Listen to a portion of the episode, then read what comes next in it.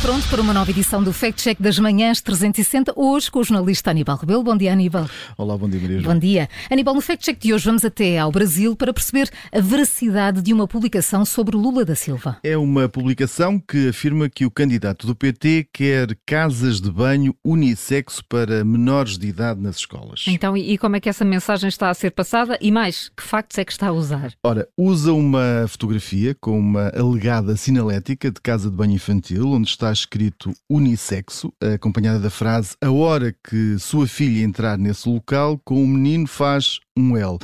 Pode ler-se também na publicação onde é possível ver que na imagem essas palavras banheiro infantil unissex. Ora, os órgãos de comunicação social eh, brasileiros estão a dar essa notícia? Da pesquisa que a redação do Observador fez para fazer eh, este fact-check eh, junto dos órgãos de comunicação social credíveis no Brasil, não encontramos nenhuma notícia que dê conta de que o candidato brasileiro quer mesmo instalar casas de banho unissex nas escolas.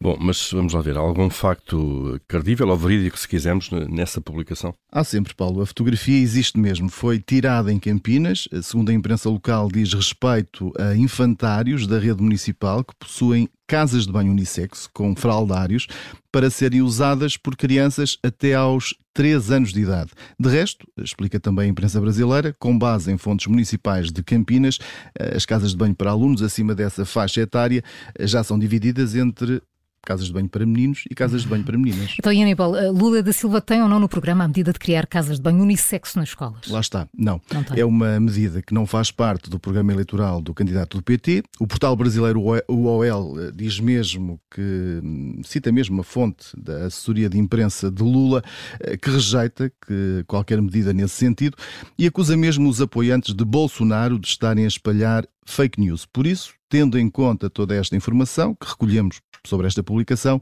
e segundo a classificação do observador, é errada. Portanto, se é errada, leva carimbo vermelho este fact-check das manhãs 360 hoje com o jornalista Aníbal Rebelo. Se não ouviu desde o início, pode fazê-lo através de podcast. A edição de hoje, tal como as anteriores, fica disponível dentro de minutos.